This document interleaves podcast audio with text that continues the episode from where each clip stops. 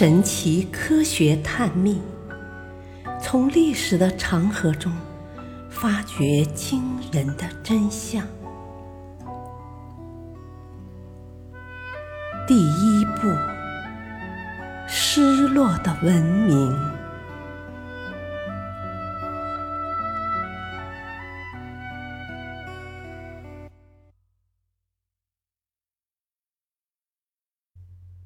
米洛斯王宫遗址探秘。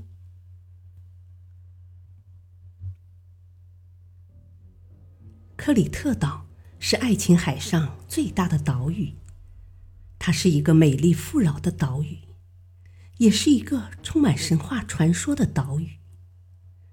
相传，这里是众神之王宙斯的诞生地，也是宙斯和欧罗巴公主。伊俄相亲相爱的地方，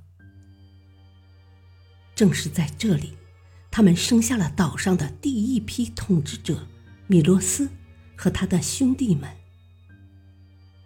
继而，这里诞生了一个广为人知、充满离奇色彩的米洛斯迷宫和牛首人身怪物的故事。克里特岛的国王米洛斯。自称是宙斯的儿子，他在这里建立了一个强大的王国。海神波塞冬引导他找到了一头美丽而强壮的公牛，希望米洛斯把它献祭给自己。但米洛斯却私自留下了公牛。波塞冬大为生气，暗中使计，令米洛斯的妻子。疯狂的爱上了这头公牛，然后生下了一个牛首人身的怪物米洛陶。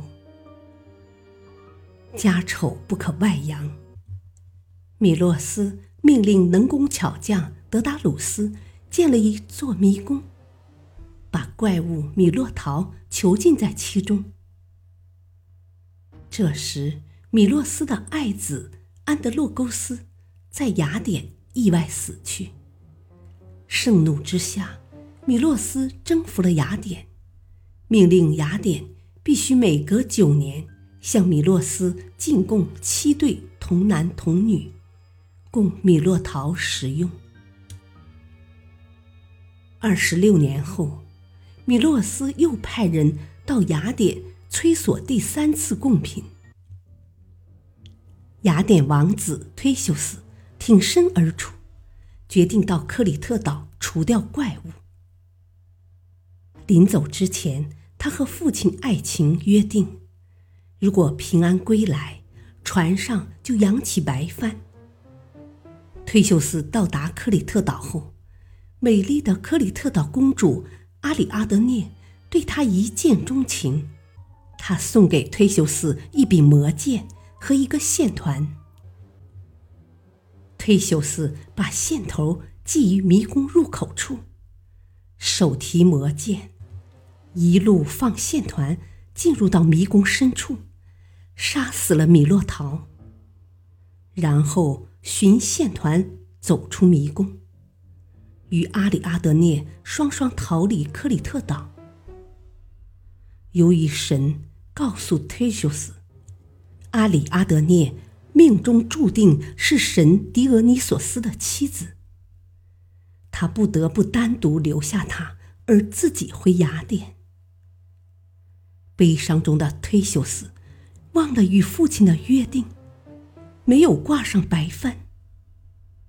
爱琴远远的看到忒修斯的船上没有挂白帆，于是绝望中跳海身亡。爱琴海的名字，就是源于这个传说。这些美丽动人的神话和传说，长久以来被认为是杜撰。米洛斯王是否真有其人？迷宫是否存在？这些一直是难解之谜。考古史上的传奇人物。德国人施里曼在成功发掘特洛伊和迈锡尼之后，对荷马史诗中多次描绘过的克里特岛很是向往，曾多次前往克里特岛考察，企图解开有关米洛斯和迷宫的谜团，但最终未能如愿，抱憾辞世。数年后，英国考古学家阿瑟·伊文斯弥补了施德曼的这个遗憾。一九零零年，伊文斯在克里特岛发掘出一座王宫的废墟，认为它就是消失了数千年的米洛斯王宫。整个建筑物依山而建，面积约一万六千平方米，拥有大小房间一千七百多间。其入口位于西南部。进门之后是一条宽阔的用石板铺成的通道，通道的尽头是一个面积达一千四百平方米的中心庭院。庭院东西长，南北短。庭院的东部穿过一个大阶梯，就是米洛斯王宫成员的居住地。整个建筑。像一座小型的城镇。它有街，有储藏粮食和货物的仓库，有艺术家的工作室，有住房、礼仪厅和商店等。所有这些都从中心庭院向四周呈放射状分布。另外，从发掘现场来看。王宫的建筑物也不是一次修成的，这些房屋并不是整齐的上下交叠，而是杂乱的混在一起。他们是在漫长的岁月中，利用原有部分建筑不断的改进、扩建，逐渐变得庞大起来的。这些数以千计的房屋，彼此之间用长廊。门厅、通道、阶梯等连通起来，千门百廊，曲向暗堂，扑朔迷离，仿佛是一个没有出路的大陷阱。稍不留神就会迷路。看来迷宫传说不无根据。那么吃人之事是真的吗？发掘发现，王宫的墙壁上有艳丽如初的壁画。仓库中储存着大量粮食、橄榄油、酒以及战车和兵器。一间外面包着铅皮的小屋里，有无数的宝石、黄金和印章，大量绘制精美的陶器。和做工精巧的金属器具，表现出克里特人非凡的才华。最有价值的是那数万张刻有文字的泥板，其中一块上赫然写着：“雅典共来妇女七人，童子及幼女各一名。”这不禁使人想起。牛头人身怪物的故事，引起人们的猜测。出人意料的是，一九八零年春，英国考古学家在雅典公布，在克里特岛上一所铜器时代的房屋里，发掘出两百多根支离破碎的人骨。经检测发现，这些人骨。属于十多个年龄为十至十五岁的儿童，人骨上有被宰杀的刀痕。发掘证明，古克里特岛人在米洛斯时代确有食人肉的习惯，由此才流传下雅典向克里特进贡童男童女的传说。米洛斯王宫遗址的发掘，将欧洲文明的起源整整提前了一千年。但是，米洛斯文明如同传说中的迷宫一样神秘莫测。研究表明，正当米洛斯如日中天之际，公元前一千四百七十年，破坏和毁灭突然降临。克里特岛上的城市几乎同时遭到了毁灭性的打击。不久，这个称雄一时的海上霸国消失在海涛和风声中。只留下一些悠远神秘的传奇故事。它究竟从何而来？是谁毁灭了米洛斯文明？对此，历来众说纷纭，莫衷一是。古希腊历史学家希罗多德认为，米洛斯霸国的毁灭。与米洛斯远征西西里有关。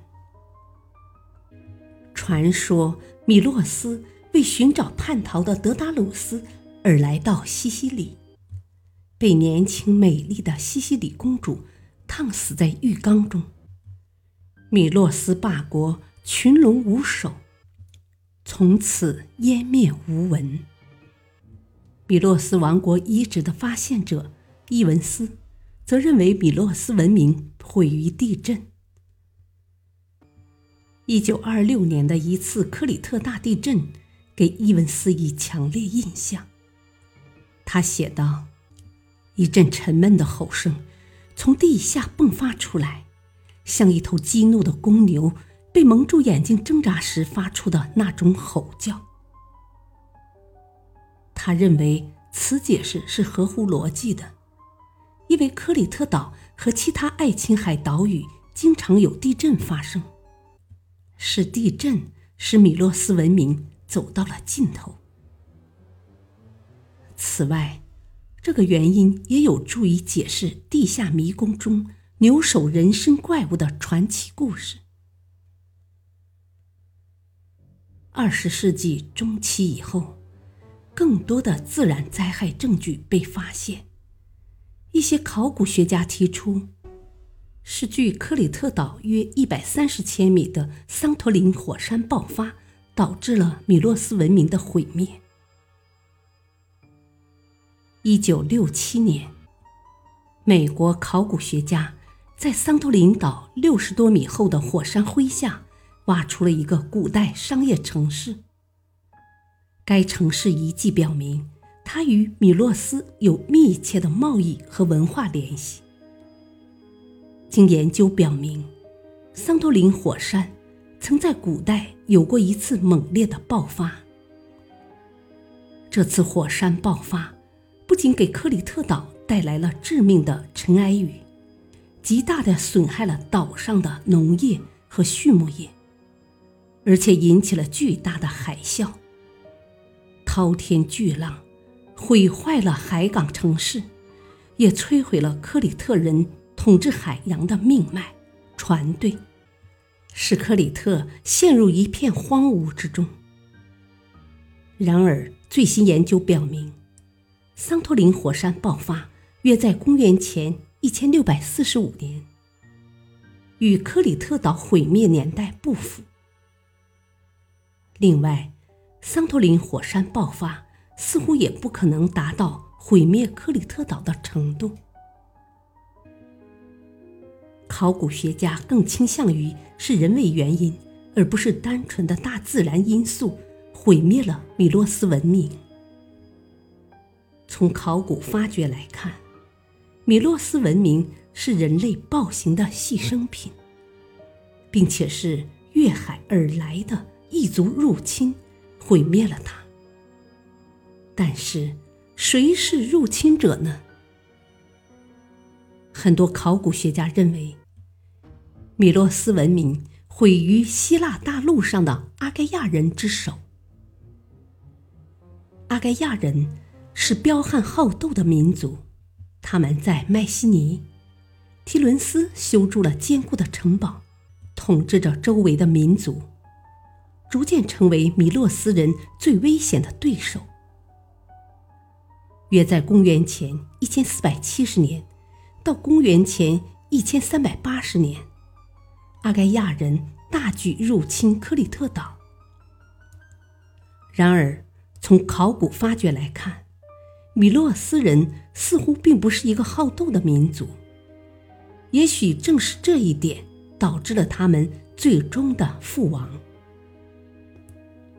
不过，这里仍然存在疑问：即使阿盖亚人再骁勇善战，但他们要征服此时号称海上霸国的米洛斯，又谈何容易？他们是如何征服米洛斯的呢？也许，米洛斯文明的毁灭另有隐情。米洛斯文明毁灭了，这个历史悠久、强盛一时的海上霸国，从此消失在蔚蓝色的地中海中。墨色苍茫中，米洛斯古文明的迷宫。神秘莫测。相信终有一天，我们能真正发现打开迷宫的钥匙。